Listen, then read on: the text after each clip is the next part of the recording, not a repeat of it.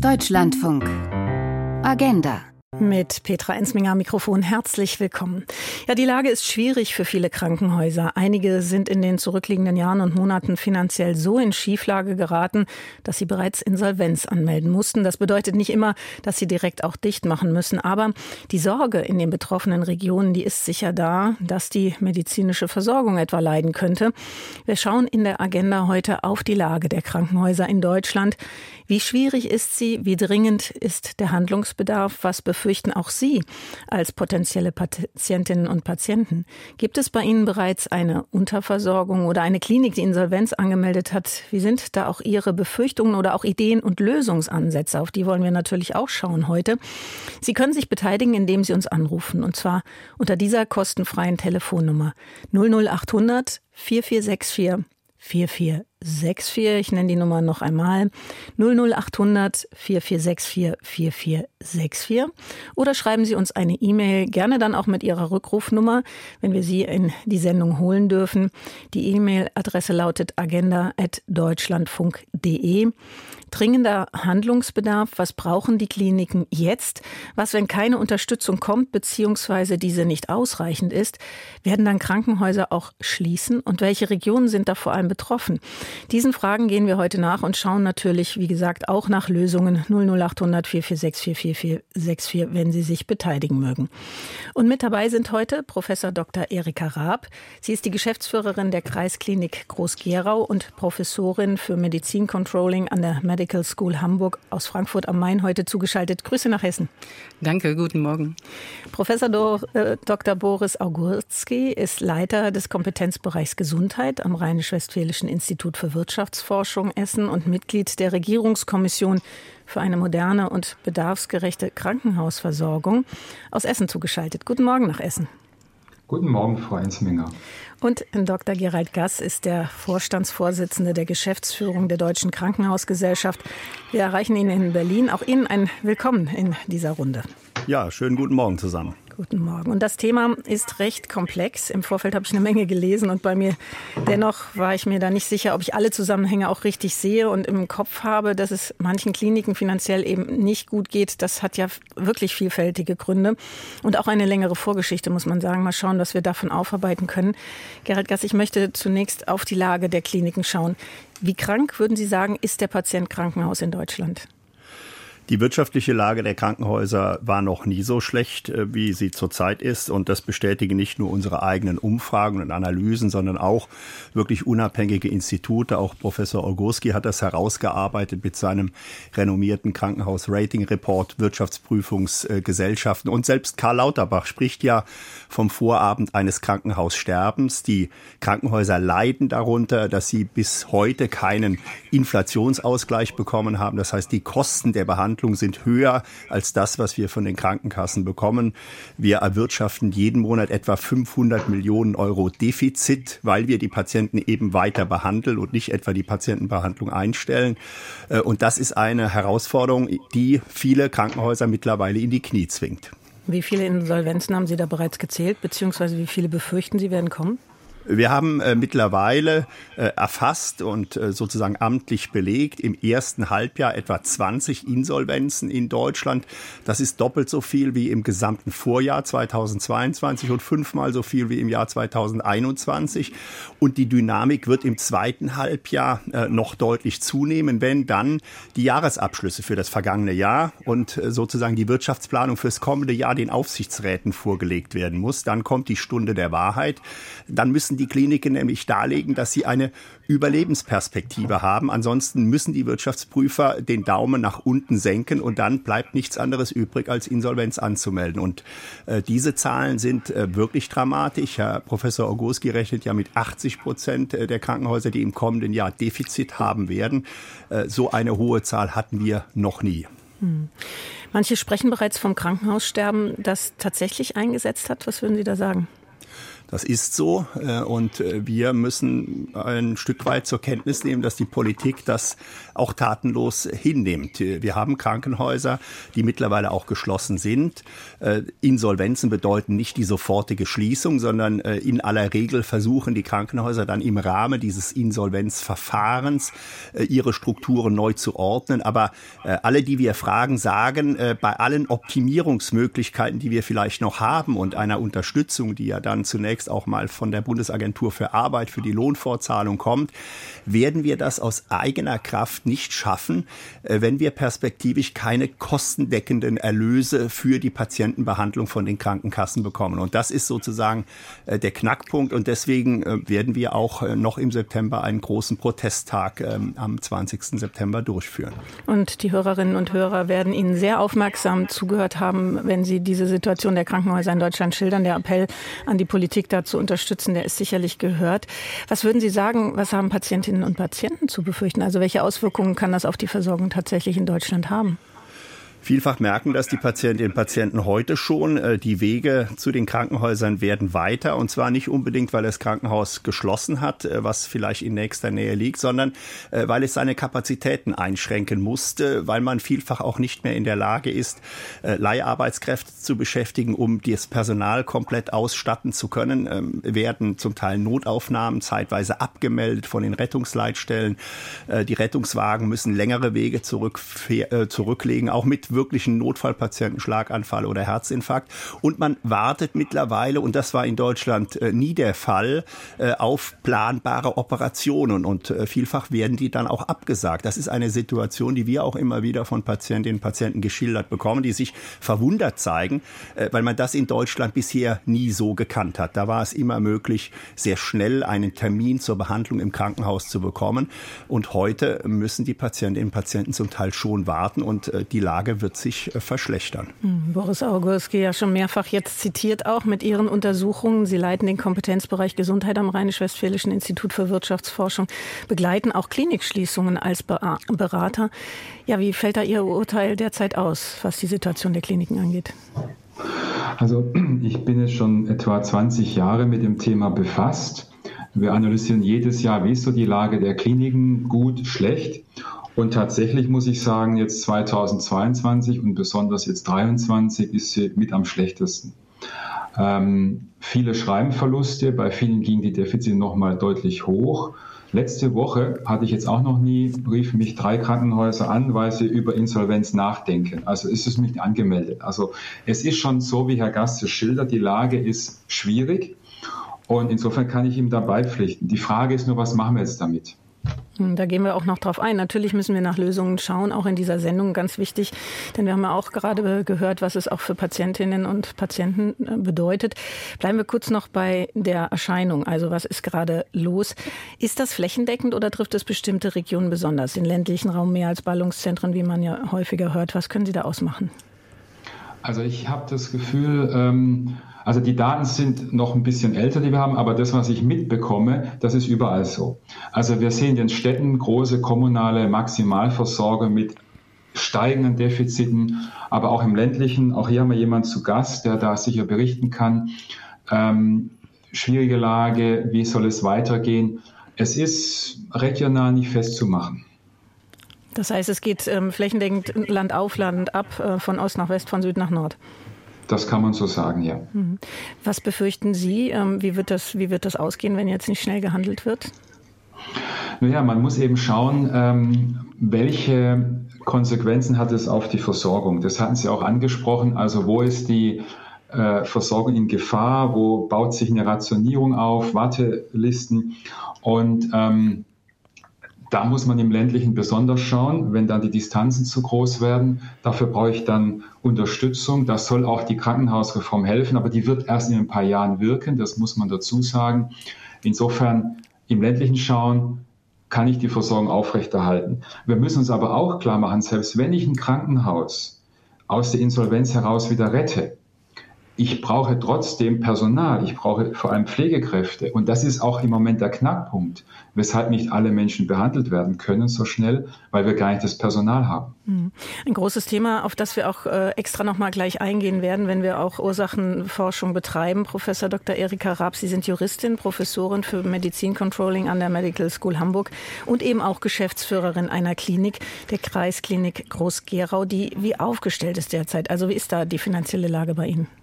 Wir überleben derzeit, weil wir eigentlich die Unterstützung des Kreises haben. Wir planen ins Minus.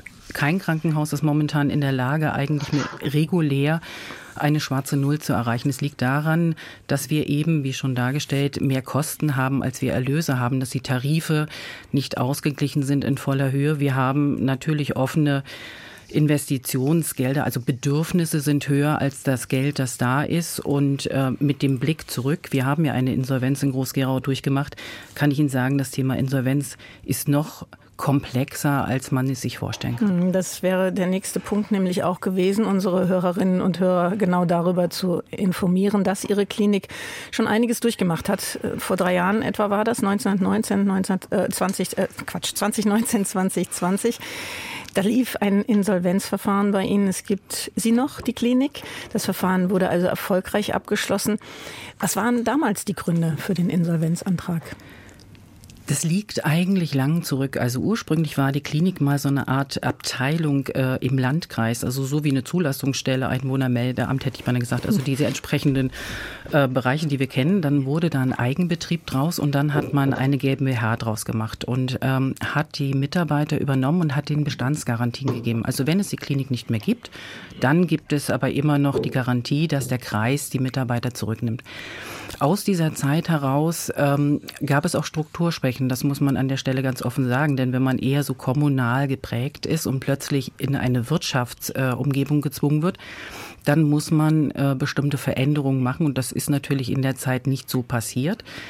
Hinzu kam aber auch, ähm, dass das Leistungsangebot was wir brauchen, also die äh, Patienten, die zu uns kommen, sind ja über 70 Jahre oft alt und äh, mehr dass die aus meiner Sicht, und das kritisiere ich immer wieder, in den Fallpauschalen nicht richtig abgebildet sind.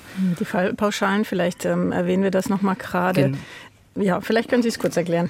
Ähm, man ist, es gab eine Zeit, da wurde der Patient eigentlich nach Betten, also Belegungstagen bezahlt. Wie lange liegt er im Krankenhaus? Ganz einfach dargestellt.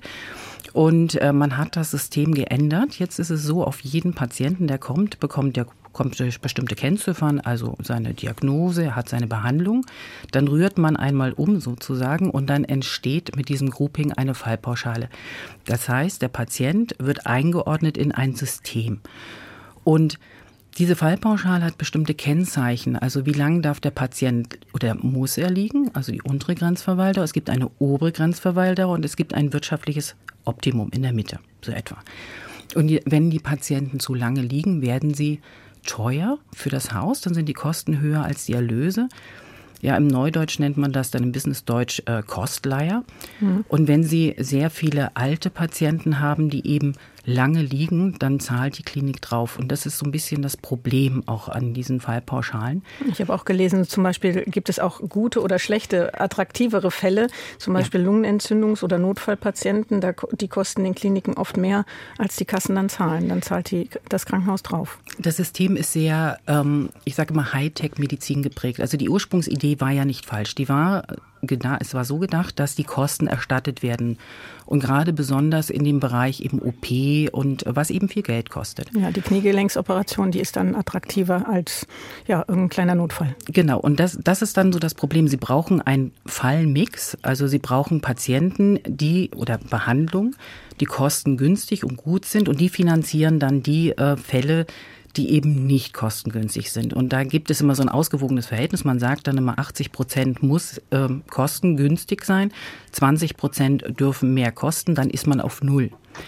Und ähm, das passt in den kleinen Kliniken nicht mehr, weil wir natürlich äh, in diesen Kliniken eher die Patienten haben, die lange liegen, die eben teuer sind die sehr also multimorbid, sagen wir, viele Krankheiten haben. Und Sie können sich natürlich vorstellen, dass ein 50-jähriger junger Patient, der vielleicht seine Knieprothese braucht, anders und schneller durch das System zu führen ist als ein 85-jähriger Patient, der eben sehr viele Krankheiten hat. Und das ist das Problem an dieser Geschichte.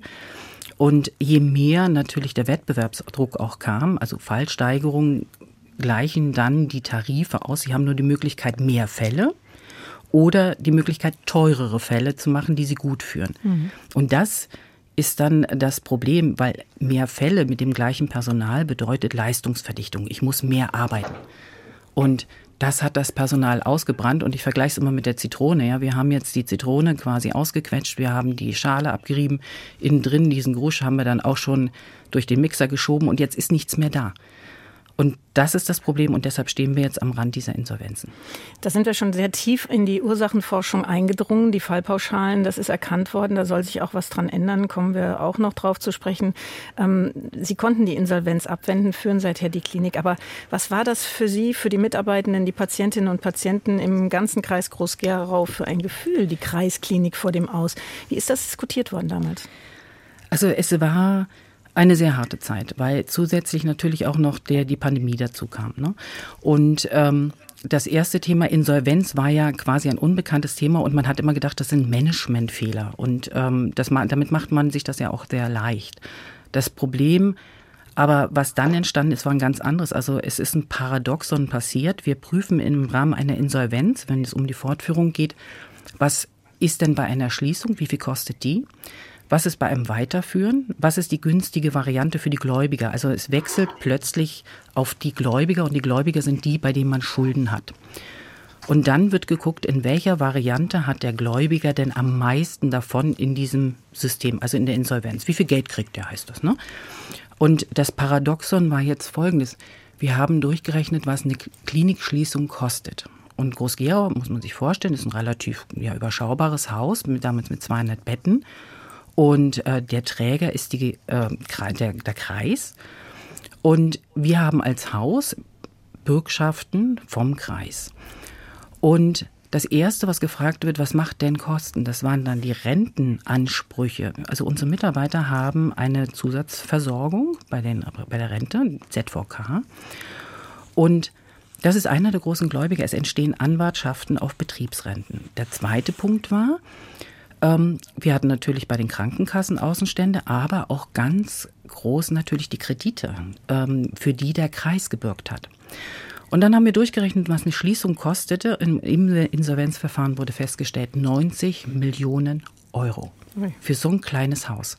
Und die Folge war aber noch schwierig, weil nämlich ähm, für diese Kredite ähm, der Kreis sofort fälliggestellt werde. Also wir hatten 15 Millionen Bankkredit zum Beispiel. Und dann heißt das, der Kreis muss sofort aus seinen Mitteln, weil er ja der Bürger ist dafür, diese 15 Millionen aus dem Haushalt bereitstellen. Das geht nicht so einfach. Und das zweite Problem war, ähm, man zahlt Abfindungen. Es gibt ja auch Ansprüche der Arbeitnehmer, Überstunden. Und dann hat man auf der anderen Seite gerechnet, was passiert denn, wenn wir fortführen? Und dann hieß es, ja, das sind vier bis fünf Millionen Minus pro Jahr. Jetzt kann man überlegen, was bedeutet das für die Kommune? Das ist natürlich günstiger. Ich wende nur fünf Millionen auf. Das kann ich vielleicht irgendwo noch verkraften, als 90 Millionen auf einmal für eine Schließung. Und über diesen Aspekt spricht man nicht. Und das ist mir dann mal ganz wichtig zu sagen, es ist mit einem Schlüsselumdrehen nicht getan. Hm. Jetzt ist das äh, die Situation bei Ihnen. Der Träger ist der Kreis, haben Sie gesagt. Ähm, den Kliniken in Deutschland geht es zum Teil schlecht. Darüber sprechen wir heute hier. Was sind die Gründe für die finanzielle Schieflage? Da haben Sie jetzt schon einiges angesprochen. Schauen wir auch noch mal drauf. Dr. Gerald Gass, Sie sind Vorstandsvorsitzender, habe ich schon gesagt, der Geschäftsführung der Deutschen Krankenhausgesellschaft, haben aber auch Praxiserfahrung. Sie haben selbst mal ähm, als Geschäftsführer Geschäftsführer des Landeskrankenhauses Rheinland-Pfalz fungiert, haben auch Erfahrungen im Politikbetrieb gemacht. Aus Ihrem Blickwinkel heraus, was ist der Hauptgrund für die Misere, in der sich ja nicht wenige Kliniken derzeit befinden? Es ist ähm, tatsächlich eine äh, lange Historie, muss man sagen. Und ein ganz zentrales Thema sind die seit vielen Jahren, äh, seit Jahrzehnten eigentlich fehlenden äh, Fördermittel äh, der Länder. Die Länder müssen per Gesetz, so ist die Krankenhausfinanzierung aufgeteilt, die Investitionen der Krankenhäuser tragen, und zwar nicht nur der öffentlichen Krankenhäuser, sondern wirklich aller Krankenhäuser. Das ist eine gesetzliche Pflicht, äh, die die Länder seit vielen, vielen Jahren ignorieren. Wir haben heute eine Situation, dass die Länder äh, Fördermittel im Umfang von 3,2 Milliarden Euro zahlen. Äh, das ist nur noch weniger als die Hälfte, als es vor zehn Jahren war, real betrachtet. Eine große Summe. Das, äh, das mag so sein, wenn Sie aber wissen, äh, Krankenhäuser haben mal grob gerechnet ein Umsatzvolumen von 100 Milliarden, dann ist das eine Investitionsquote von drei Prozent. Ähm, andere Branchen haben Investitionsquoten von 10, 15, 20 Prozent. Und damit erkennen Sie, äh, dass die Infrastruktur der Krankenhäuser, also die Gebäude, die Medizintechnik, die digitale Ausstattung, nie ähm, Schritt halten konnte mit dem medizinischen Fortschritt, mit dem, was möglich gewesen wäre, um damit dann am Ende auch effiziente Prozesse zu organisieren. Ich äh, gebe Ihnen ein Beispiel. Wenn Sie äh, die Situation sich vor Augen führen, dass ein Haus zusätzliche Kapazitäten benötigt äh, hat, äh, dann ist immer wieder ein neues Stück Gebäude irgendwo auf dem Gelände dran gebaut worden. Aber es war nie möglich, das Gebäude so zu optimieren, dass beispielsweise die Behandlungsprozesse, ähm, die mit Akutmedizin zu tun hatten, auf einem Stockwerk zu organisieren waren, dass man kurze Wege hatte, dass man mit moderner Medizintechnik in der Lage war, auch Personal einzusparen. Und das hat dazu geführt, dass wir heute mit relativ viel Personal Personal arbeiten müssen und in relativ schlechten Strukturen. Ein anderes Beispiel. Personalmangel haben, das ist ja ein, ein Paradox eigentlich. Es ist äh, in der Tat, es ist eigentlich ein Paradox, aber es ist so, wir verteilen das Personal nicht nur auf relativ viele Standorte, da kommen wir vielleicht nachher auch noch drauf zu sprechen. Es ist eben auch kein Geld da, um zu fusionieren. Wenn ein Landkreis mehrere äh, Kliniken äh, in seinem Kreisgebiet hat äh, und hat das Ziel, diese vielleicht äh, von zwei oder drei Kliniken auf eine zu konzentrieren, investieren, äh, dann fehlen in aller Regel die notwendigen finanziellen Mittel vom Land, das eigentlich die Aufgabe hätte. Äh, und der Kreis ist nicht in der Lage, äh, wir reden hier über 400, 500 Millionen Euro, die ein mittelgroßes Krankenhaus kostet, äh, dieses Geld aus dem Kreishaushalt zur Verfügung zu stellen. Und mhm. all das hat jetzt dazu geführt, dass wir mittlerweile eine Struktur in Deutschland haben, mit der auch wir Krankenhausträger nicht zufrieden sind. Auch wir fordern ja eine Krankenhausreform. Und das ist ein großes Dilemma. An dieser Stelle müssen wir eine kleine Zäsur machen. Die Nachrichten kommen gleich. Ähm, wir können aber nach den Nachrichten auch noch weiter sprechen über die Ursachen. Da gibt es ja einige Punkte, auch jetzt aktuell nochmal mit Corona, der Inflation. Investitionsstau haben wir noch nicht angesprochen. 00800 446 4464, wenn Sie sich beteiligen mögen. Nach den Nachrichten hören wir uns dann wieder. 00800 446 4464. Bis gleich.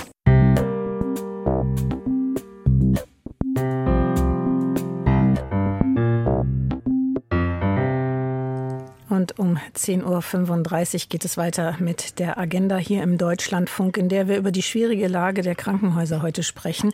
Wenn Sie sich beteiligen mögen, rufen Sie uns gerne an. 00800 4464 4464 ist die kostenfreie Telefonnummer bundesweit, sogar europaweit oder mailen Sie an agenda.deutschlandfunk.de.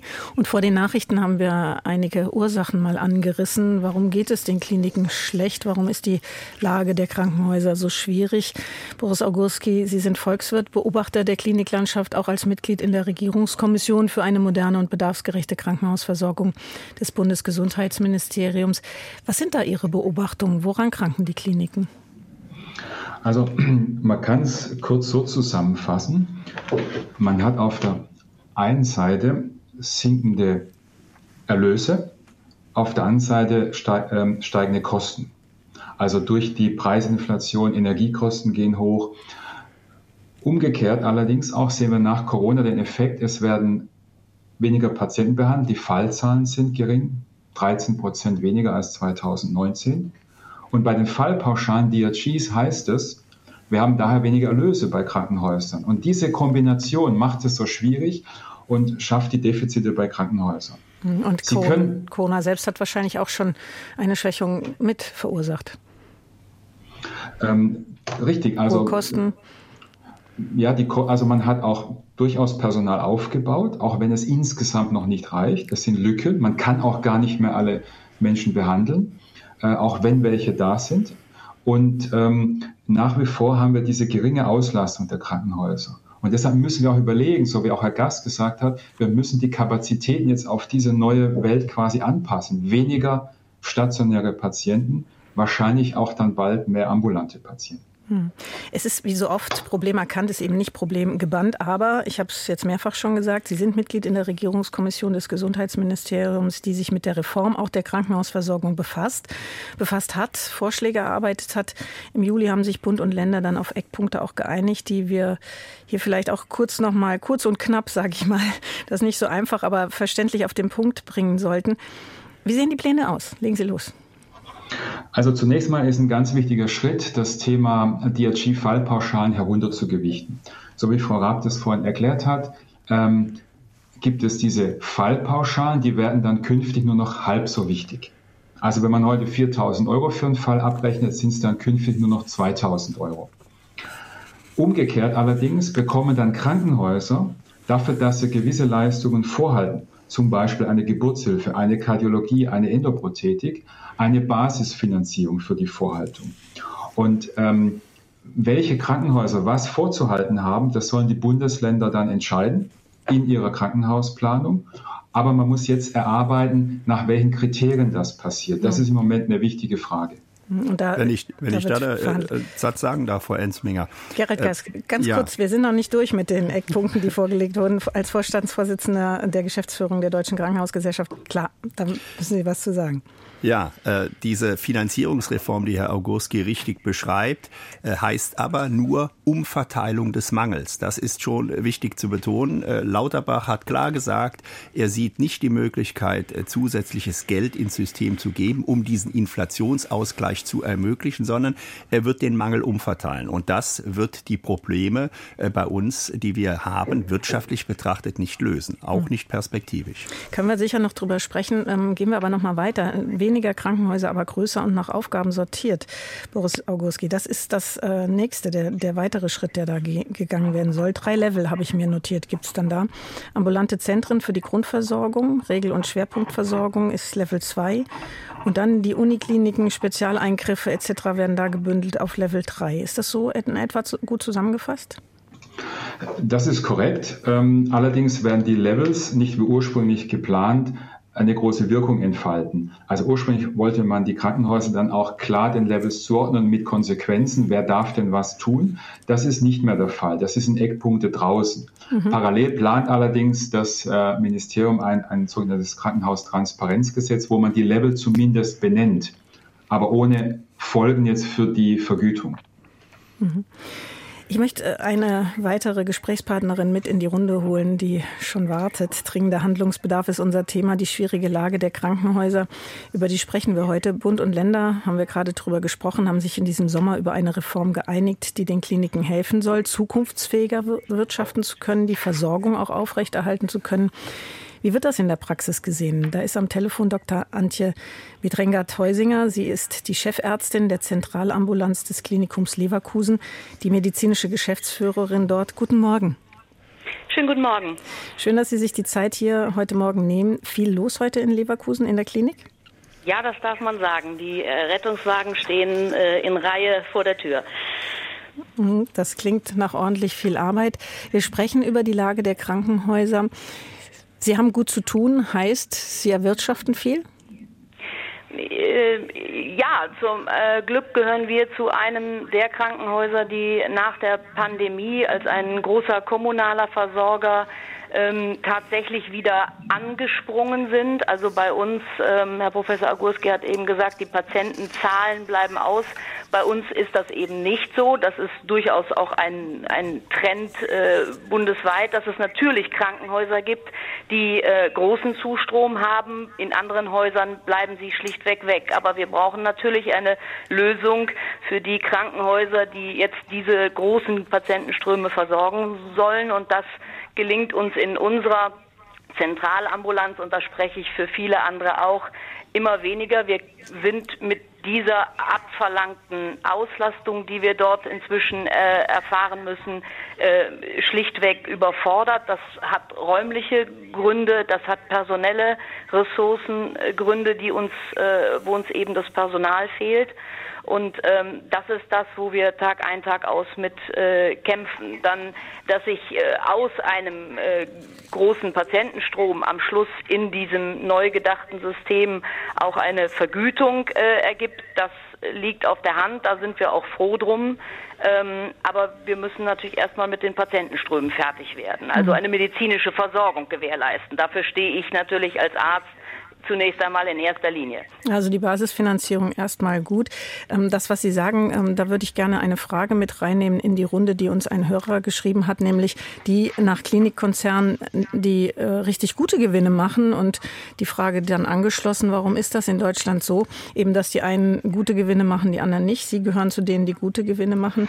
Ähm, Gerald Gass, Chef der Deutschen Krankenhausgesellschaft, ein Ausnahmefall Leverkusen? Im Moment ja. Äh, wenn äh, die äh, Kollegin sagt, äh, dass man dort noch schwarze Zahlen schreibt und ähm, ordentliche Erlöse erzielt, ist das eher eine Ausnahme. Das bestätigen, wie gesagt, auch die Wirtschaftsprüfer bundesweit. Aber es ist erfreulich, dass es so ist. Äh, was die Konzerne angeht, äh, die Frage, die der Hörer gestellt hat, wir haben einige Krankenhausträger, denen es gelungen ist, über die Jahre hinweg, ich sag mal, ihre Strukturen so weit zu optimieren, dass sie sich sehr stark stark konzentrieren konnten auf ähm, bedarfsnotwendige Versorgungsangebote, die dann auch wirtschaftlich attraktiv sein können. Wir haben andere Kliniken, die eine ländliche Versorgung äh, zu leisten haben, äh, die sich jetzt nicht als Fachklinik spezialisieren können, beispielsweise im Bereich der Orthopädie, sondern die die ganze Bandbreite erbringen müssen. Und äh, insbesondere für die Häuser, die nicht so spezialisiert arbeiten können, weil sie einen anderen Versorgungsauftrag haben, ist die wirtschaftliche Lage schwieriger. Und da ist es auch fast fast unmöglich zurzeit äh, positive Betriebsergebnisse zu mhm. erzielen. Und Anja Mitrenger-Teusinger, Sie haben es gerade gesagt, Ihnen geht es eben auch um die Versorgung der Patientinnen und Patienten bei all der ja, Rechnerei, muss man sagen. Viele mhm. Zahlen haben wir da heute schon gehört. Welchen Anspruch haben Sie da, wenn es um die Versorgung der Patientinnen und Patienten bei Ihnen geht in Leverkusen? Erlauben Sie mir eine Sache klarzustellen. Wir schreiben keine schwarzen Zahlen. Das wäre schön, wenn, auch selbst wenn ich so euphorisch rübergekommen bin. Das ist nicht so. Ich habe davon gesprochen, dass unsere Zahlen zum Glück in diesem Jahr wieder angesprungen sind. Wir aber auch äh, äh, im Moment defizitäre Situation haben. Das sei nur einmal klargestellt. Ja, was ist unser Anspruch äh, für die Patienten? Wir ähm, ähm, merken natürlich, dass uns auch ein, ein äh, tatsächlich ähm, hoher Anspruch der Patienten entgegengebracht wird. Die Patienten fordern inzwischen uns äh, äh, ab, dass wir Abläufe ihnen bieten können, sei es Logistik, sei es äh, Case Management in den Krankenhäusern. Die müssten auf allerhöchstem Niveau sein. Soweit sind wir aber oftmals in den Krankenhäusern noch nicht. Aber die Patienten fordern es ein. Die möchten nicht mehr durch das Krankenhaus irren und keinen genauen Zeitplan für ihren äh, stationären Aufenthalt haben. Schlimmer noch in einer Zentralambulanz, wo die äh, äh, Abläufe für die Patienten sicherlich natürlich auch intransparent sind. Wenn man in einem Wartezimmer stundenlang äh, auf die eigene Behandlung wartet, ähm, dann kann man nicht einordnen, ob man selber im Moment im Schweregrad ähm, äh, eben der höchst triagierte, so nennen wir das, äh, äh, in der in der Reihe ist und dann äh, kommen äh, durchaus Unzufriedenheiten hoch. Es, äh, wir haben ein hohes Beschwerdepotenzial, was wir jeden Tag bewältigen müssen und schlimmstenfalls äh, endet es im Aggressionspotenzial, was uns dann entgegenschlägt. Und das sind alles ähm, Zustände, die stabilisieren unsere Arbeit in der in der Klinik natürlich äh, nicht. Das ist eine Belastung für die Mitarbeiter, um die wir ja sowieso schon werben müssen. Das ist die aller, allerwichtigste Ressource, die wir haben sei es die Pflege, sei es die ähm, ärztlichen Kollegen und, und da gute Leute zu bekommen, hochqualifizierte Leute zu bekommen, wird immer, immer schwieriger. Das ist aber das, was die Patienten uns abverlangen. Und wenn wir haben kurz angerissen die Krankenhausreform, die im Moment in Bearbeitung ist, die aber ja schon ab kommendem Jahr dann auch greifen soll langsam. Wir haben gehört, es wird dann aber dauern, bis sie tatsächlich auch Wirkung zeigt. Würde die Reform Ihnen helfen, beziehungsweise wo würde sie helfen? Also in mir finden Sie einen Anhänger der Systematik, die für meine Begriffe bezogen auf die Leistungsgruppen in NRW nun mal entstanden ist. Deswegen finde ich die Ausrichtung der Bundesreform äh, in diesem Bereich auf die NRW-Systematik äh, nur sinnvoll und ganz wichtig. Ähm, da brauchen wir auch schnell Entscheidungen. Für NRW wäre es jetzt für meine Begriffe fatal, würden wir jetzt erstmal äh, die NRW-Reform durchziehen und dann bundesweit eine andere Systematik bekommen. Also ich glaube, dass ähm, da gute Ansätze drin sind. Äh, ich glaube, dass darin auch der Qualitätsgedanke eigentlich genau richtig aufgegriffen ist. Da hört man aber ein großes Aber noch bei Ihnen. Ja, weil äh, da, das würde ich jetzt nicht, also der Qualitätsgedanke ist bei mir äh, äh, nur bedingt aufgegriffen in dem neuen Krankenhaustransparenzgesetz, was wir seit äh, kurzer Zeit äh, kennen. Hm, oder was Herr ja auch gerade angesprochen hat. Richtig, das mhm. ist äh, ähm, eher äh, für mich ein, ein, ein Feigenblatt, was da wieder vorgeschoben wird. Aber nein, wenn wir Krankenhausplanung so, wie sie gedacht ist in NRW betreiben, wird es natürlich dazu kommen, dass wir die Landschaft umstrukturieren. Das muss politisch aber aus meiner Sicht jetzt auch dann mitgetragen werden. Also wir müssen dann Antworten darauf haben, dass es kleinere Krankenhäuser an äh, Stellen, wo eine zu hohe Dichte ist, äh, dann eben auch aus dem Markt verschwinden werden. Und dann müssen wir Antworten darauf finden, wie die Patientenströme, die dann bei anderen landen, entsprechend äh, äh, abgewickelt werden können. Und das wird nicht ohne Einsatz von Ressourcen gehen. Und wenn dann nicht mehr Geld in dieses System kommt, Herr Dr. Gass hatte es angesprochen, dann äh, hinkt, äh, hinkt die Idee. Hm. Erika Rapp, ähm, Sie leiten eine Kreisklinik Groß-Gerau in Hessen. Wir haben jetzt gerade gehört, das ist Nordrhein-Westfalen, hat seine eigenen Eigenheiten. Ähm, wie ist das bei Ihnen? Würden Sie sagen, es ist ähnlich? Sie können das, was wir gerade gehört haben, auch nachvollziehen?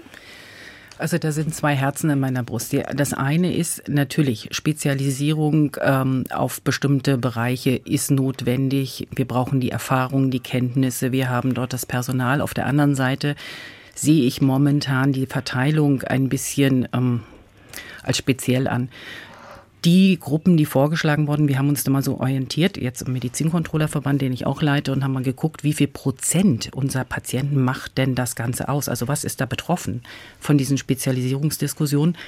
Und das ist nicht viel, das sind 15 Prozent. Und das Thema ist, wir haben aber Volkskrankheiten. Und äh, das sehe ich ja in meiner Klinik ganz oft. Ähm, wir haben eben eine breite Masse an Krankheiten, die nicht in diese Leistungsgruppen fallen. Die fallen für mich immer in sogenannte, ich nenne es jetzt mal Resteklasse. Ne? Da man guckt, was sind so ganz spezielle Sachen, man nimmt die dann raus aus den, den entsprechenden ähm, Fachgebieten und dann bleibt was übrig. Und das, was übrig bleibt, ist dann in den kleinen Kliniken. Und das ist auch wieder so ein, so ein Rauschen aus allem. Und da sehe ich momentan noch keine richtige Lösung, weil ähm, wir haben zwei Möglichkeiten, uns zu konzentrieren. Jetzt bin ich mal Unternehmer. Wo sind die großen Kosten? Entweder wenige Fälle, die sehr viel kosten oder viele Fälle, die zwar wenig ähm, Erlöse bringen, aber in der Menge ganz häufig sind. Und wo setze ich an in dieser ähm, Struktur?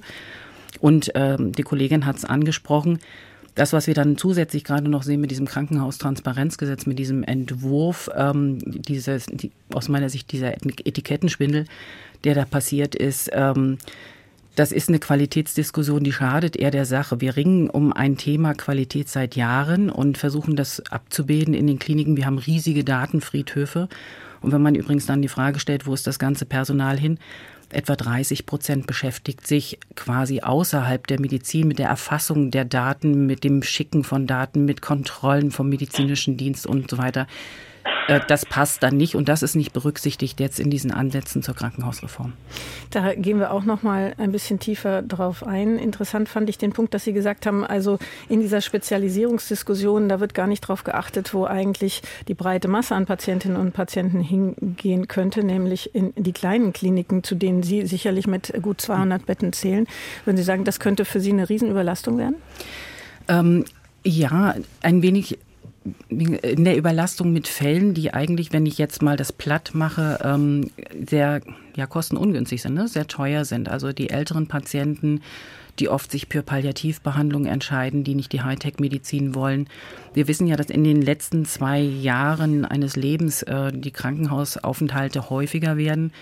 Und ähm, das ist so ein Thema. Und zum anderen auch der Vorschlag, dass von den großen Häusern dann abverlegt werden kann. Also die behandeln die Spezialitäten und die kleinen Häuser machen weiter. Das ist, äh, für mich ist in, dieser, in diesen Vorschlägen noch keine Struktur erkennbar, sondern nur eine Idee. Denn die Frage ist, wer macht das wo? Das ist alles nach der Bedarfsplanung ja noch gar nicht angeguckt. Wir haben, arbeiten momentan viel mit Bauchgefühl und ähm, ich mag es als Unternehmer immer selber nicht mit dem Bauchgefühl zu arbeiten. Ich arbeite gern mit Ist-Zahlen, Medizincontrolling halt. Und ähm, da sehe ich momentan noch gar keine Steuerungsansätze.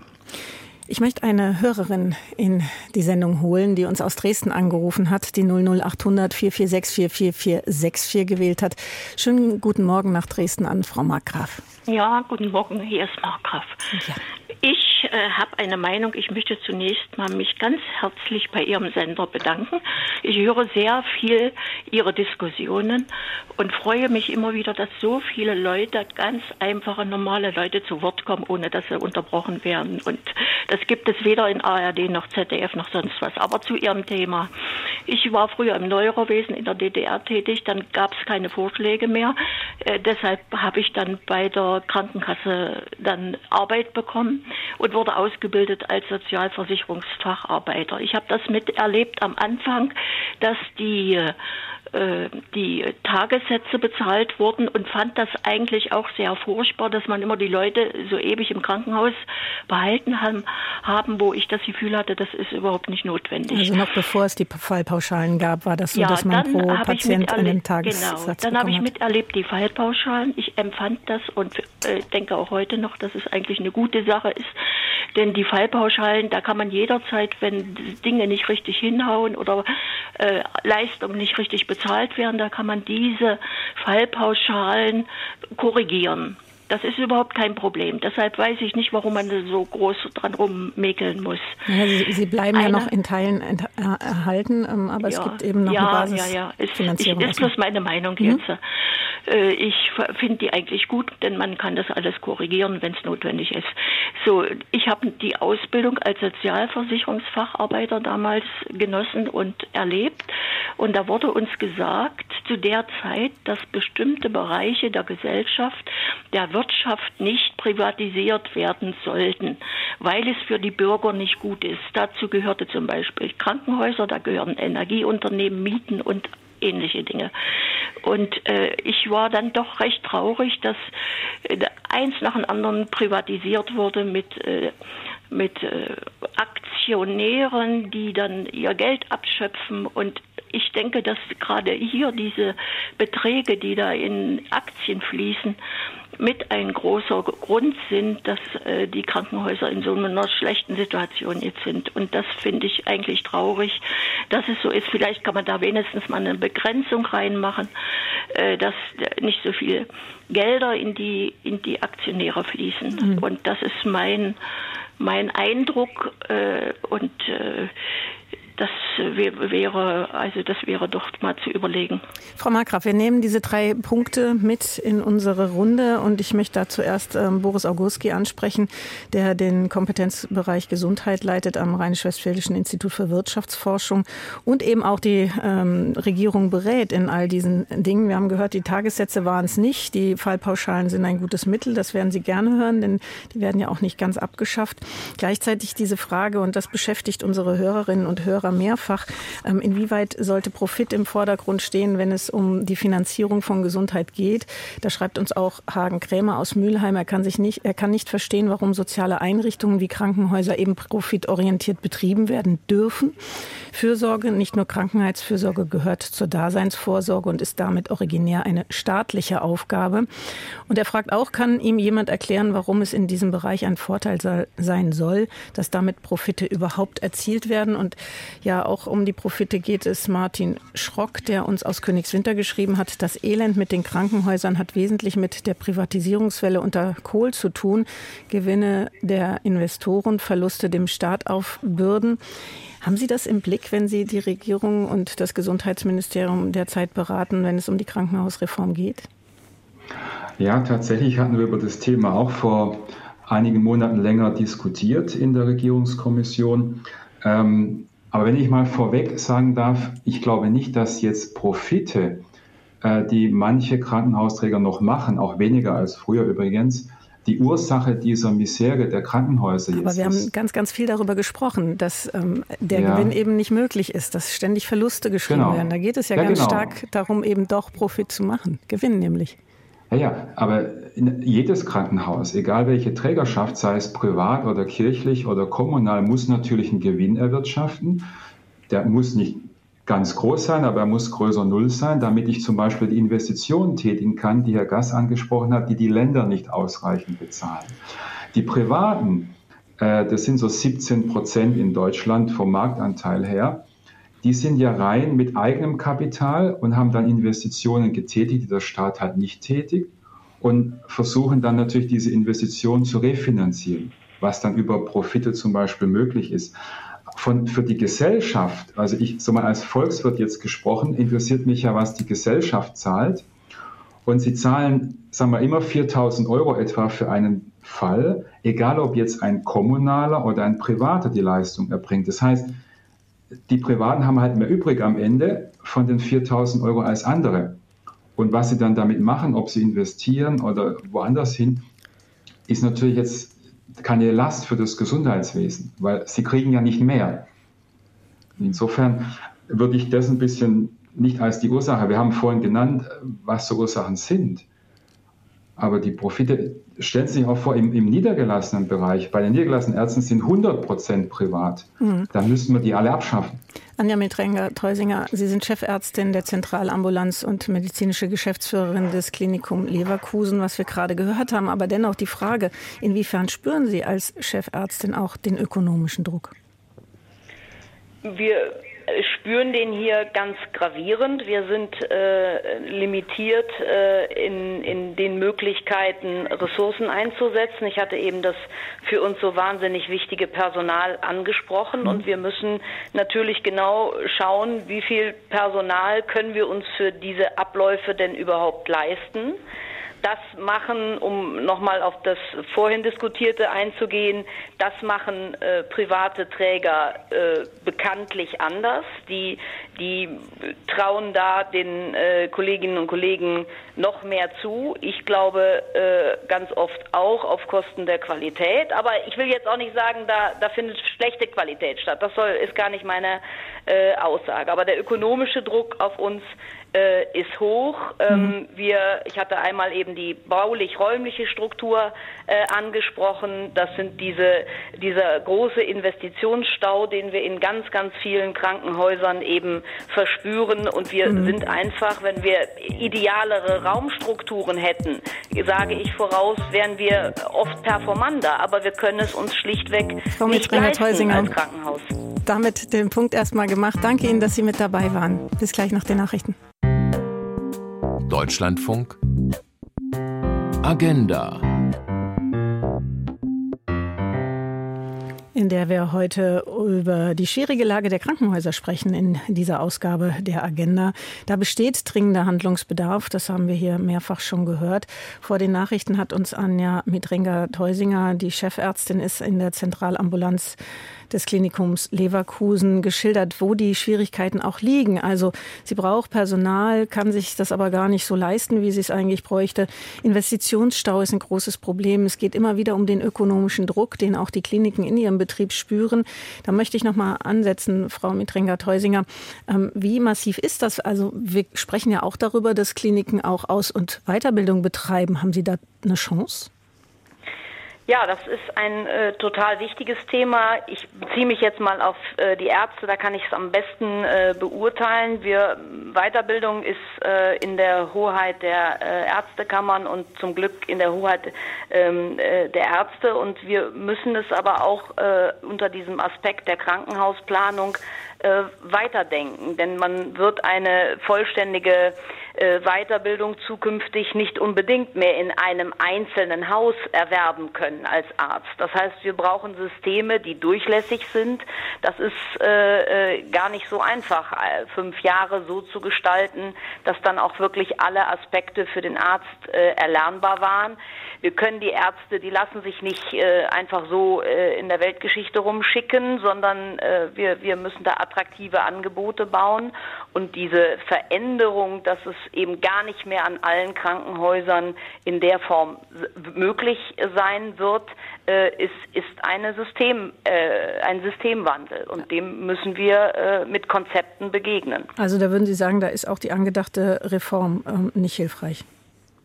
Ja, nicht hilfreich. Ich glaube, wir müssen darauf reagieren. Wir müssen sie, wir müssen sagen, das wird jetzt kommen. Wir werden Strukturveränderungen im, in, in der Krankenhauslandschaft sehen. Es wird einige äh, Anbieter nicht mehr geben. Es wird äh, äh Spezialisierung in großen Häusern geben. Da wird das aller, allermeiste dann noch erwerbbar sein.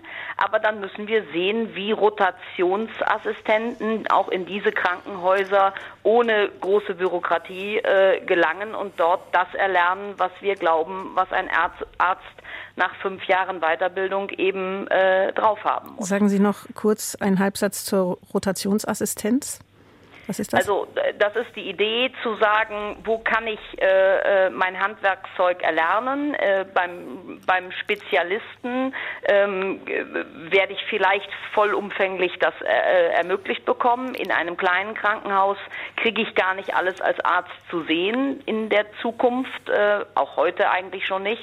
Und dann muss dieser äh, rotierende Assistenzarzt eben in ein Haus, in dem er auch diese Skills äh, erlernen kann und ähm, das muss für ihn geschmeidig laufen. Da, da darf es keine Hürden geben, da müssen Verträge geschmeidig weitergedacht werden, da müssen aber auch äh, Ärzteversorgung mitspielen. Also das ist äh, nicht, nicht einfach, aber auch äh, machbar. Also ich sage gar nicht, es kann nicht gehen. Mhm. Dr. Anja Mitrenger-Teusinger, Sie haben uns eingangs geschildert, dass die Rettungswagen an der Ambulanz Schlange stehen. Sie sind die Chefärztin der Zentralambulanz und medizinische Geschäftsführerin des Klinikums Leverkusen. Ich danke Ihnen ganz herzlich, dass Sie sich dennoch heute Vormittag für uns die Zeit genommen haben und uns das alles so aus der Praxis auch geschildert haben. Herzlichen Dank. Ganz herzlichen Dank für die Möglichkeit. Ja, Professor Boris Augurski, Volkswirt. Sie beraten das Gesundheitsministerium auch in Fragen bedarfsgerechter Krankenhausversorgung. Diese Fragen, die da jetzt aufgekommen sind, der Aus- und auch der Weiterbildung, dass es da möglicherweise auch Schwierigkeiten gibt. Inwieweit wurde das bei der Reform mitbedacht, beziehungsweise eben auch nicht mitbedacht? Also die Weiterbildung der Ärzteschaft muss, wie auch gerade schon so angedeutet, in einer Region gedacht werden. Also diese Rotation, dass ich die entsprechenden Fähigkeiten erwerbe im Rahmen meiner Ausbildung, ist ja möglich, gerade in Ballungsgebieten, warum nicht? Und insofern glaube ich, das kriegen wir hin. Ich war jetzt vor zehn Tagen in Finnland, ganz anderes System, aber auch die haben Nachwuchs. Also die, die haben ja schon diese Spezialisierung, die haben auch zum Beispiel viel Ambulantes am Krankenhaus. Das wird dort alles gemeinsam gesehen und auch gemeinsam die Weiterbildung betrieben. Ich denke, das ist machbar, wie wir auch gerade eben gehört haben. Hm, Personalmangel, großes Thema. Erika Raab, ähm, wie ist das bei Ihnen an der Klinik? Haben Sie da ähnliche Sorgen wie die, die wir gerade von Anja Metrenker-Teusinger geschildert bekommen haben? Ja, teilweise in Bezug eben auf die Hausarztausbildung. Also wir sind ja im ländlichen Raum und ähm, uns gehen langsam die Hausärzte aus, mhm. weil die in Rente gehen. Mhm.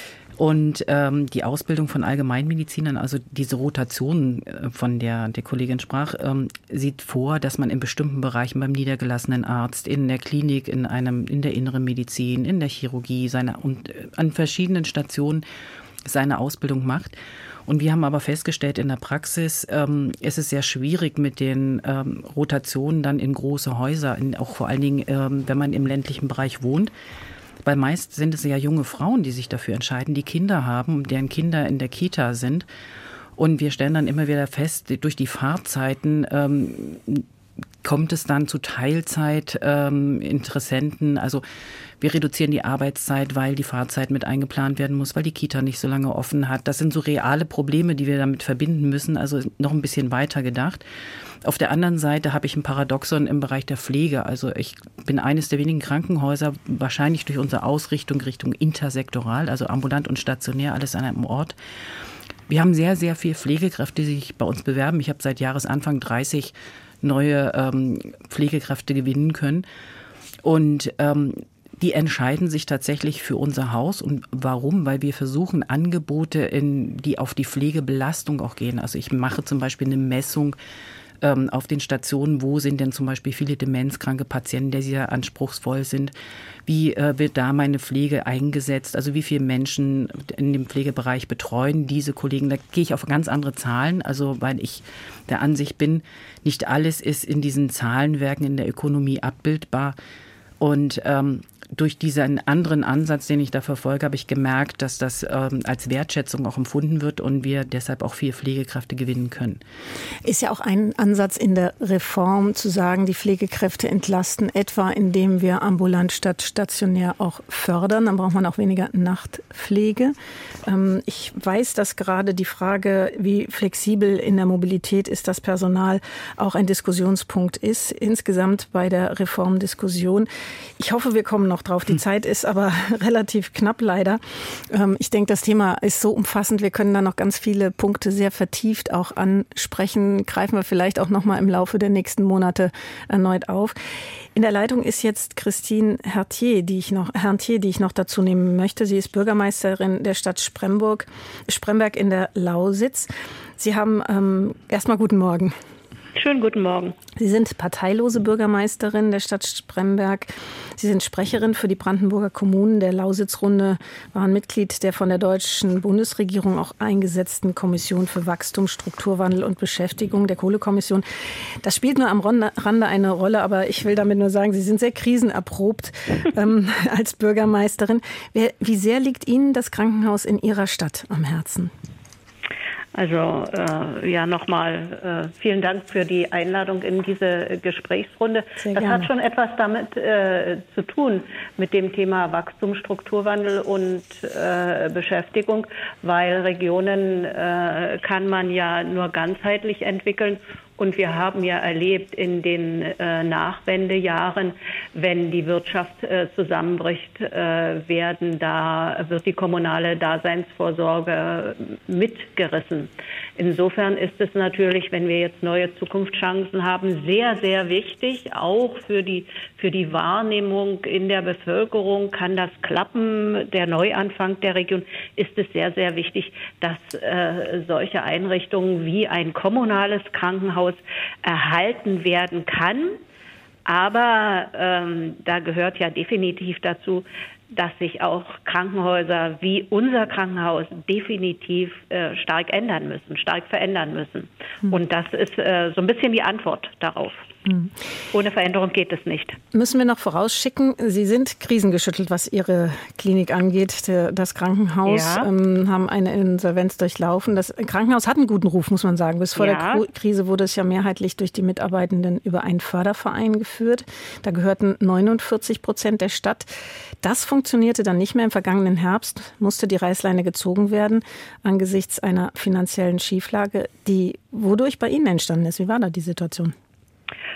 Ja, ähm, es hat dort, äh, muss man schon so sagen, auch an kaufmännischer Kompetenz äh, gemangelt und man ähm, wusste so gar nicht richtig im, äh, im Haus, warum sind wir jetzt in diese Schieflage geraten. Da ist man zur Stadt gekommen und äh, Sie haben ja gesagt, ich bin äh, Krisen, wird lieber Krisen geprobt als Krisen geschüttelt sagen. Äh, da gehört natürlich eine genaue Analyse erstmal dazu und daraus, äh, aus dieser Analyse äh, konnten wir ähm, Handlungsoptionen ableiten, die wir jetzt auch ganz konsequent verfolgen. Und das hat letztendlich dazu geführt, äh, dass sich die äh, Abgeordneten der äh, Stadtverordnetenversammlung davon überzeugen konnte, gemeinsam mit den Beratern und dem Krankenhaus, dass das Haus erhalten werden kann. Und das war eben damit verbunden, wenn eine Stadt Geld in ein Krankenhaus gibt oder überhaupt in, in so eine Einrichtung äh, gibt, dass wir die Mehrheit haben müssen. Und so kam es dazu, dass wir jetzt 80 Prozent haben. Aber ähm, sowohl der Aufsichtsrat als auch die Gesellschafterversammlung sind nach wie vor äh, stark vertreten durch die Mitarbeiterorganisationen. Äh, das heißt, Sie würden sagen, dieses Krankenhaus ist gerettet. Ähm, es ist jetzt im Moment gerettet. Ähm, ich habe ja schon eine Weile zugehört, was äh, die Krankenhausreform betrifft. Jetzt können Sie sich vorstellen, dass äh, das für eine Bürgermeisterin einer ostdeutschen Kleinstadt nicht so einfach ist, da durchzusteigen. Aber ich fühle mich gut aufgestellt, äh, weil ich jetzt anders als davor den Sachverstand zu diesen äh, Themen jederzeit abrufen kann. Was ich äh, sagen kann, ist, dass wir zukünftig besser auf Veränderungen äh, reagieren werden. Und Veränderungen wird es, wie gesagt, äh, geben. Ich wünsche mir, dass da nicht zu viel rumexperimentiert wird, sondern ähm, dass da sozusagen mal eine Linie zu, äh, zu erkennen ist. Hm. Das heißt, ähm, wir haben ja über die Krankenhausreform gesprochen, die noch beraten wird weiter, aber ähm, wo wir Eckpunkte jetzt inzwischen kennen. Würden Sie sagen, die kann da eine gute Rolle spielen oder eher kontraproduktiv sein? Naja, äh, das kommt ganz darauf an, in welche Richtung es zum Schluss geht. Ich kann es natürlich nicht äh, gutheißen, dass, und da bin ich mir auch einig mit äh, fast allen Bürgermeisterinnen und Bürgermeistern im Flächenland Brandenburg, dass nur noch auf die großen ha äh, Häuser gesetzt wird. Ähm, das ähm, wird äh, nicht dazu beitragen, dass die Menschen das glauben, dass man es ernst meint mit gleichartigen Lebensverhältnissen. Es braucht braucht schon auch medizinische Versorgung einschließlich von Krankenhäusern im ländlichen Raum. Da wünsche ich mir, ähm, dass man nicht nur auf die großen Häuser setzt. Denn ähm, ich sage mal, man kann den Ärzten auch in den kleineren Häusern ja schon zutrauen, dass sie das äh, im Interesse des Patienten sehr genau abschätzen. Können sie den Patienten selbst weiter behandeln oder muss er in eine Spezialeinrichtung verlegt werden. Aber die Zeiten der ausschließlichen Finanzierung über Fallpauschalen soll ja wohl vorbei sein und das würde ich sehr begrüßen. Hm. Boris Augustki, wäre es denn dann so, sollte die Reform kommen, dass es dann tatsächlich so ist, dass die kleineren Häuser nicht mehr ähm, auch nach eigener Einschätzung einen Patienten weiter behandeln können, wenn es ähm, fachlich ein bisschen spezieller wird? Es ist so vorgesehen, dass Krankenhäuser Leistungsgruppen zugeordnet bekommen, also zum Beispiel allgemeinere Leistungsgruppen, speziellere Leistungsgruppen. Und wenn ich jetzt als kleines Krankenhaus nicht die spezielle Leistungsgruppe habe, dann kann ich die nicht mehr erbringen. Ich kann vielleicht die Fälle erbringen, aber dann nicht richtig abrechnen. Also quasi ist es dann kein Erbringen. Die werden dann eher in den Zentren. Aber ich möchte auch darauf hinweisen, und meines Erachtens ist es ganz zentral, dass man eine breite Basisversorgung der Medizin hat, ambulant und stationär, auch für die älteren Menschen, die Frau Raab immer wieder auch genannt hat, vor Ort, also auch im ländlichen, auch im, in Spremberg. Und das dann auch finanziert, da gibt es auch ein Konzept dafür, wie man das machen könnte. Also nicht an den das, Kliniken? Das ist auch eine Klinik. Also wenn die auch stationär tätig ist und da auch Betten hat und ähm, in Spremberg weiß nicht genau, wie das Konzept ist. Vermutlich sind auch ein paar Betten vorgesehen. Bleibt es auch in der Klinik und bleibt im Krankenhausplan. Das ist wichtig und kann dann auch ähm, eine Finanzierung als Krankenhaus bekommen. Und das ist auch eine Idee der Vorhaltefinanzierung, dass ich eben im ländlichen, dort wo ich Versorgungsnotwendigkeit habe, das kann man messen über Pkw-Fahrzeiten.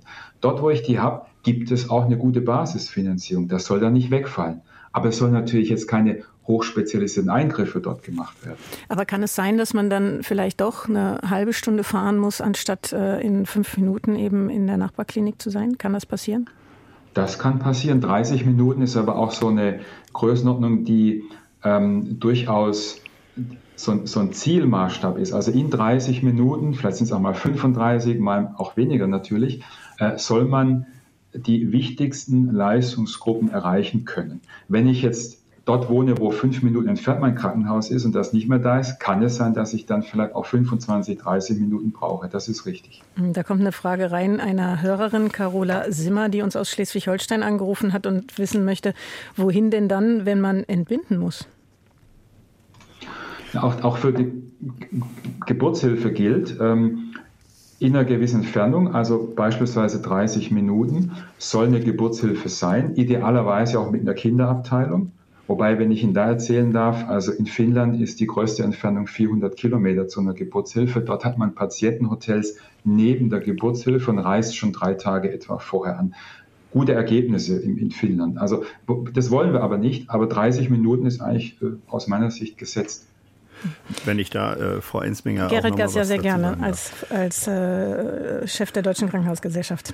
Also ich würde da gerne auch noch mal an den Beginn dieser Regierungskommission erinnern, die ja am 6. Dezember des vergangenen Jahres ihren eigentlichen Vorschlag, äh, der von Lauterbach als revolutionär äh, tituliert wurde, vorgestellt hat. Und äh, wenn man jetzt mal ehrlich ist, muss man sagen, dort war vorgesehen, dass innerhalb von 30 Minuten gar kein Krankenhaus mehr vorhanden sein sollte, sondern dass Krankenhäuser tatsächlich in einer 30 Minuten Entfernung verteilt werden sollten. Das hätte bedeutet, dass viele hundert Krankenhausstandorte Standorte mit einem Federstrich von der Landkarte verschwunden wären. Und nur der wirklich massive Einsatz der Bundesländer, aber auch der Deutschen Krankenhausgesellschaft hat dafür gesorgt, dass man hier neue Regeln aufgestellt mhm. hat, die jetzt ein Stück weit es ermöglichen, dass der ländliche Raum entsprechend äh, doch mit Krankenhäusern weiter ausgestattet werden soll. Also Schnee Und, von gestern, Blick nach vorne. Ja, äh, aber Vorsicht, am Ende kommt ja äh, drauf an, was man draus macht. Das Gesetz steht ja noch aus. Im Moment reden wir über die Eckpunkte. Insofern äh, müssen wir abwarten, was im Gesetz steht. Wenn ich äh, da aber noch ergänzen darf, für uns ist ganz zentral, dass wir zukünftig eine viel engere Kooperation telemedizinisch über Personalrotation zwischen zwischen spezialisierten Zentren und äh, Grundversorgungskrankenhäusern in der Fläche bekommen. Und da hat die Regierungskommission aus unserer Sicht keinen guten Beitrag bisher geleistet, weil sie sich sehr, sehr stark immer nur auf die Einzelstandorte bezieht. Und Boris dort sollen bestimmte äh, Personalstrukturen vorgehalten werden, Qualitätsstrukturen. Aber es gibt kein Verbunddenken, was ja zukünftig eine große Rolle spielen wird und wo wir über telemedizinische Anbindung, über digitale äh, Prozesse viel mehr Möglichkeiten haben, auch Fläche gut und wohnortnah versorgen zu können. Das muss unser Interesse Interesse sein. Die Bürgermeisterin in Spremberg hat von gleichwertigen Lebensbedingungen gesprochen. Die Menschen erwarten, äh, dass ihre Region nicht ausgezehrt wird, sondern dass wir dafür Ideen entwickeln, die auch funktionieren. Fand ich auch ein ganz wichtiges Stichwort. Da reden wir eben auch ähm, von Zufriedenheit, Unzufriedenheit mit der Politik. Haben wir in letzter Zeit ganz oft gehört, dass die schwindet. Aber dennoch noch mal kurz zurück auf das, was Sie gesagt haben, Boris Augurski, die engere Kooperation, die Telemedizin ähm, in der Regierungskommission, die da beratend tätig ist, was die Kranken Krankenhausversorgung, die bedarfsgerechte angeht, wirklich nicht angedacht? Ich denke schon. Also es ist jetzt genau die Aufgabe, diese Leistungsgruppen und dafür diese Mindestkriterien zu definieren. Und was Herr Gass anspricht, ist, kann ich zum Beispiel auch eine Leistung bei einem anderen Krankenhaus dann anrechnen, ne, damit ich eine Leistung erbringen kann, zum Beispiel telemedizinisch. Mhm. Gerade in Brandenburg, wir hatten das jetzt, ist es wichtig, in Mecklenburg-Vorpommern noch wichtiger, wir haben hohe Distanzen, wir müssen dass die Expertise in Zentren haben, aber wir müssen sie in die Fläche bringen durch Mobilität und eben auch durch digitale Tools. Dafür brauchen wir übrigens auch Internet in diesen Flächen. Ja, das da ist nochmal eine wichtige Sache. Erika Rapp. Mhm. Ich würde gerne auch da in dem Punkt noch ein bisschen ergänzen. Was ich mir wünschen würde, wäre, dass bestehende Konzepte, die wir längst schon haben, also ich blicke jetzt mal auf Bayern, ähm, wo wir Schlaganfallnetzwerke haben mit ganz viel Telemedizin, dass wir in Hessen schauen, wir haben hessisches Onkologiekonzept, was hervorragend fun funktioniert, auch schon mit Kooperationen zwischen den Häusern, dass solche Konzepte, und das meine ich mit einer Ist-Analyse, dass die eigentlich mal angeschaut werden. Wir haben sehr gute Erfahrungen in den letzten Jahren gemacht, und mit einbezogen werden in die ganzen Konzepte. Nicht neu denken von vorne, sondern das, was wir haben, auch mal kritisch ansehen und sagen, das ist gut, das nehmen wir, das machen wir zum Beispiel bundesweit. Mhm. Wir haben noch fünf Minuten etwa, ähm, also nicht mehr allzu viel Zeit in dieser Sendung. Wie gesagt, ein großes Thema. Ich hoffe, wir haben viele, viele Punkte angesprochen, die auch unseren Hörerinnen und Hörern auf den Nägeln brennen. Christine Herntier, Sie sind Bürgermeisterin der Stadt Spremburg in der Lausitz. Wenn wir auf die Perspektiven gucken, auch des Krankenhauses bei Ihnen in Spremberg. Würden Sie sagen, ähm, auch kurzfristig ist da die Daseinsversorge zumindest erstmal gesichert? Kurzfristig ja, aber das Thema Netzwerke ist ja gerade angesprochen mhm. worden. Gerade im Zusammenhang mit Kohleausstieg, Strukturwandel wird ja hier in der Lausitz die Modellregion Gesundheit äh, entwickelt und die setzt sehr stark auf Telemedizin. Geht auch gar nicht anders und natürlich ist das Thema Digitalisierung auch sozusagen entscheidend für alle Aspekte des Strukturwandels. Ähm, vielleicht äh, ist es sogar von Vorteil, dass äh, wir jetzt ohnehin in einem riesigen Veränderungsprozess sind. Äh, und das betrifft halt auch das Gesundheitswesen. Und ähm, der Fokus ist darauf, weil mehr als in anderen äh, Regionen in der Bundesrepublik wird hier darauf geschaut, wenn das hier nicht klappt, äh, wenn man hier Veränderungsprozesse einschließlich des Gesundheitswesens nicht vernünftig managt, die Probleme nicht löst, dann äh, werden auch andere nicht mehr viel Hoffnung äh, entwickeln können, ob das Ganze denn wirklich so aufgeht, wie sich das die große Politik manchmal so fernab der ländlichen Räume vorstellt. Manchmal wundere ich mich nur, wie man auf solche Ideen kommen kann. Es, zu Beginn dieser Arbeit der Expertenkommission. Ich glaube, klar geworden ist in dieser Sendung auch, dass es ein sehr äh, großer Prozess ist, der nicht kurzfristig äh, schon direkt greifen kann. Aber wir haben auch eingangs gehört, wie schwierig die Lage tatsächlich ist. Man kann nahezu sagen dramatisch. Ähm, auch der Begriff Krankenhaussterben ist hier ja schon gefallen. Wenn wir auf diese Jetztzeit schauen, also auf die nächsten eins, zwei Jahre, ähm, möchte ich noch mal ganz kurz in die Runde fragen. Wie sind denn da die Perspektiven oder die Lösungsmöglichkeiten? Gibt es auch kurzfristige, Boris Augustki? Ist das angedacht, dass man schnell helfen kann? Ja, wir brauchen ja zwei Themen, die wir finanziell abdecken müssen. Das einmal sind unheimlich viele Investitionen, wenn wir die Krankenhausreform umsetzen wollen. Sie müssen ja auch neu bauen, sie müssen Technologie reinbringen. Da rechnen wir über, reden wir über 30, 40 Milliarden Euro. Die das woher ist kommen? eine von Finanzminister Lindner. Deshalb wird er wir auch mitentscheiden. sein. Und jetzt kommt natürlich, wenn man dann noch zusätzlich dranhängt, wir brauchen auch eine, eine Zwischenfinanzierung für die nächsten zwei, drei Jahre, wo es auch über mehrere Milliarden geht, dann wird es nicht ganz einfach für Herrn Lauterbach, das durchzusetzen. Aber ich, ich, Gerrit Gass, wenn, ja. wenn, wenn wir hören, was das für Beträge sind und wenn ähm, der Finanzminister Lindner jetzt auch gerade ins Spiel gebracht wurde, wir haben viele Diskussionen gehabt äh, in den zurückliegenden Wochen, wo es genau darum ging, dass er sein Budget eben nicht aufgemacht hat. Wie groß ist da Ihre Hoffnung, dass diese Milliarden fließen kurzfristig? Naja, ich will es mal anders formulieren. Es kann ja eigentlich nicht wahr sein, äh, dass Krankenhäuser verpflichtet werden, Patienten zu behandeln im Auftrag der Krankenkassen äh, durch die Beauftragung letztlich der Bundesländer, die die Krankenhauspläne aufstellen. Und dann sind Krankenkassen und äh, die Politik nicht bereit, das auskömmlich zu finanzieren. Das ist so, wie wenn Sie beim Bäcker Brot bestellen, weil es halt da sein muss für die Bevölkerung, weil Sie sagen ihm, du musst es halt erzeugen zu Kosten, die höher sind als die Preise, die du erzielst da würde jeder sich an den Kopf fassen und sagen, das ist eine Idee, die ist gar nicht realistisch. Und in dem Moment stehen wir. Und deswegen geht es hier nicht um Rettungsmilliarden oder um Almosen oder um Hilfsgelder, sondern es geht wirklich um eine faire, kostendeckende Refinanzierung äh, der Patientenbehandlung. Und deswegen sagen wir, wir brauchen diesen Inflationsausgleich. Wir fordern nichts, äh, was uns nicht zustehen würde. Wir fordern kostendeckende Erlöse.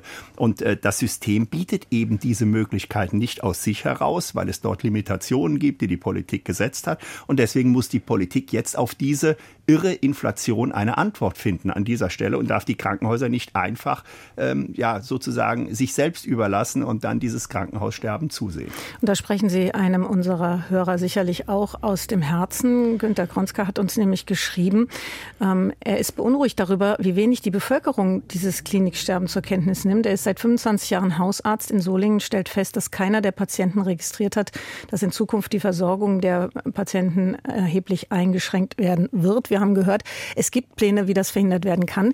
Ich danke Ihnen allen, dass Sie mitgemacht haben in dieser Sendung und wir bleiben auf jeden Fall dran, denn da ist noch viel Musik drin. Bis hierhin bedanke ich mich bei Ihnen fürs Zu- und Hinhören, wünsche Ihnen allen noch einen angenehmen Mittwoch und sage bis bald.